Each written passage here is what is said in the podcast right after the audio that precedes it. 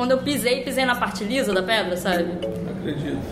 Aí no momento, assim, no segundo que eu estava caindo, eu falei, ah, que trouxa, vai cair na pedra. Aí, aí quando eu caí na pedra e eu comecei, tipo, a escorregar, eu falei, fudeu, vou morrer. Bom dia, boa tarde, boa noite, querido ouvinte. Eu sou Diogo Braga e hoje eu te apresento o episódio número 23 do Casos e Causos Podcast, Fotógrafos e Salva-Vidas. Hoje eu vou contar para você uma história de uma fotógrafa e sua ajudante que enfrentaram um perigo de morte e que, em vez de fotografar, acabaram se tornando alvo das câmeras dos curiosos. A parte resumida desde o início. Eu vim ajudar a Bárbara a tirar foto, que eu ajudo ela de assistente de, de, de, fotografia, e era da Carol. Aí a gente foi lá, Itacoatiara. Nunca tinha Itacoatiara, que ninguém nunca me chamou pra Itacoatiara.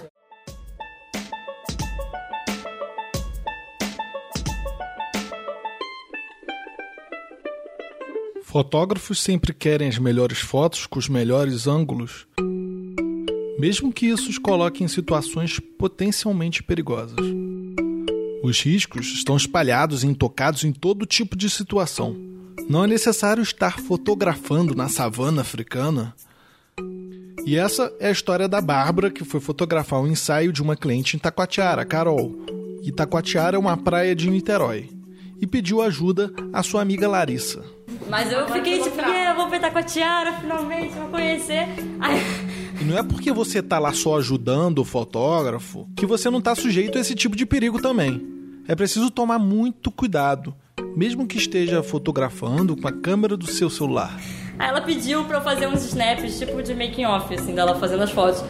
Aí eu fui de um ângulo melhor.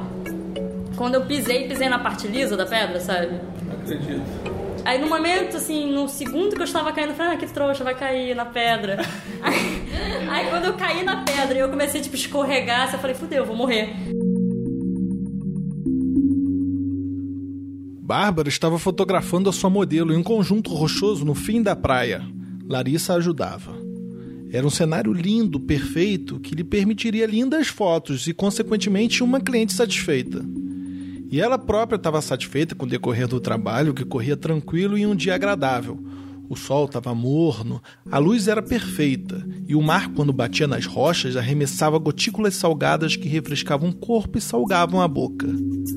Até que ela ouviu a voz da Larissa coando um grito desesperado de socorro. Fudeu, vou morrer. Fudeu, vou morrer. Vou morrer. Só que na mesma hora que eu caí, eu berrei, Bárbara! E a Bárbara virou tipo, pra tentar me pegar e escorregou também. Eu falei, pô, vou morrer, vou matar minha amiga junto. Aí a gente foi escorregando aquela porra toda, assim. Aí a gente parou, tipo, perto da água. Aí eu tava assim, tipo, caralho. Aí eu fui tentando subir, assim, devagarinho. Aí eu tava, Bárbara, eu tô conseguindo subir, sobe assim que dá certo. Na hora que eu sobe assim que dá certo, eu escorreguei tudo de novo, assim, fui mais para baixo do que eu tava antes. E o pior que pode acontecer para o fotógrafo em situação de risco é perder os seus equipamentos. Em uma situação difícil, a primeira preocupação não é a saúde física, mas sim a câmera, a lente, celular. Elas estavam na borda do mar, em cima e na beira de uma formação rochosa. Estavam prestes a cair no mar, em um local onde as ondas se chocavam com a pedra. Cair ali poderia ser um erro fatal. No entanto, em vez de se preocupar em sair dali logo.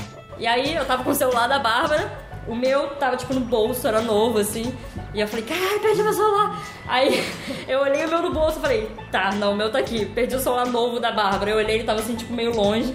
Aí eu, tipo, consegui, assim, pegar o celular dela. Mais importante o celular do que a vida. Uhum. Até ali eu tava achando que, tipo, tá, sei lá, né? Eu tava, assim, tipo, tremendo, assim, inteira. Aí eu falei, Bárbara, eu tô muito nervosa. Ela, ah, eu também. Ela começou a chorar, assim. Eu falei, não, não, não, também, tô calma, tipo, calma. Aí eu falei, passa sua câmera pra mim, porque ela tava mais nervosa do que eu, pensei, vou conseguir salvar a câmera. Aí ela me passou a câmera, assim, eu tava com os celulares, a câmera na mão. E aí tipo, veio uma onda, assim, a onda bateu tipo, em cima da Bárbara.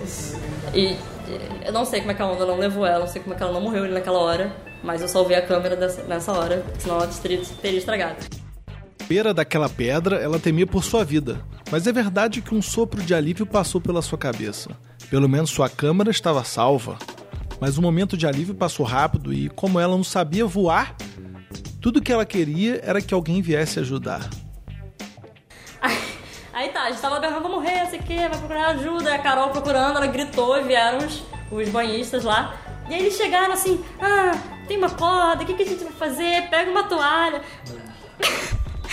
Aí eu falei, pega qualquer coisa, sabe? Tipo, salva a gente, a gente vai morrer. A gente tava assim, tipo, a gente tava, eu vou morrer, eu vou morrer, me salva, eu vou morrer.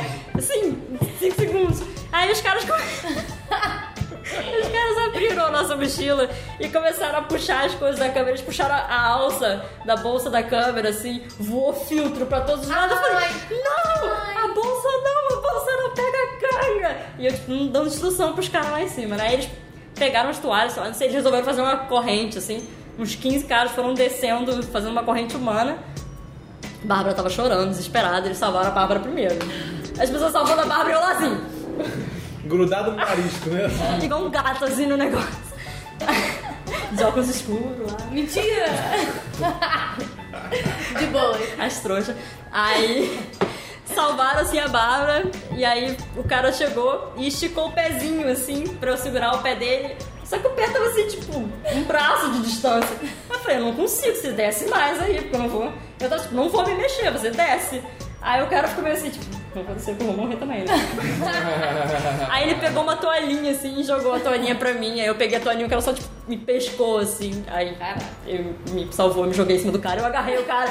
Aí eu fiquei assim, não solta, não solta. E a Bárbara já tava assim, tipo, eu agarrado no cara.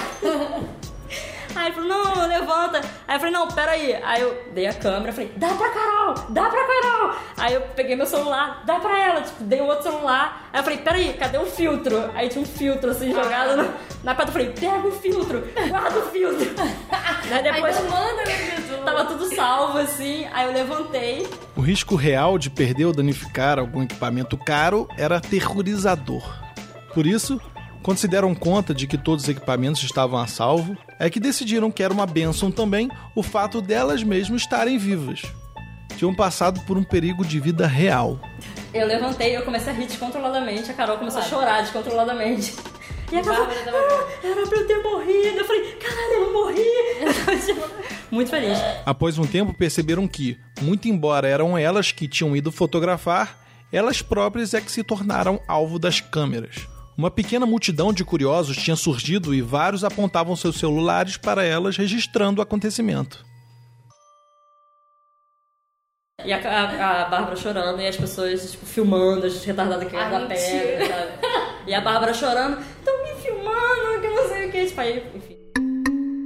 Aí chegaram os, os salva-vida, dois. Depois de tudo. Chegou o salva-vida depois, assim. Aí, machucou, que não sei o que. Vamos ali embaixo pra limpar. Ah, mas salva-vidas não tinha o que fazer. Não tem que salvar a vida? Não, só quando você tá na água. Ué, você acha que eu caísse na água, quem salva-vida se jogar no meio da água pra me pegar?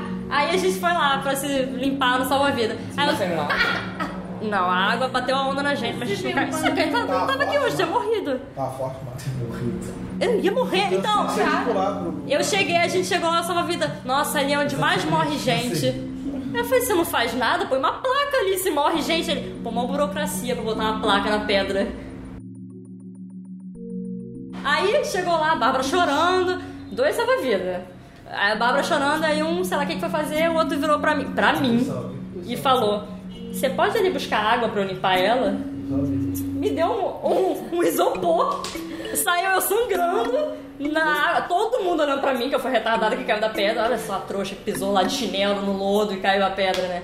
Aí tava assim, ó, filho, não vai lá não, porque ela caminhou, caiu da pedra. Aí, aí eu fui com, com tremendo ainda, um, um isopor, pegando água lá, voltando assim com o negócio. Eu falei, pedi pelo menos pra Carol, cara, tô acidentada também. Aí eu, o cara lá, Da próxima vez você chora. Que aí aí- ninguém vai te mandar pegar. Aí ele jogou a aguinha nela, a Bárbara achando que ia morrer, sei lá, ela tava muito nervosa, tipo. Aí ele falou: ah, se vocês quisessem, podem ir no posto de saúde. Mas ninguém não ia levar a gente.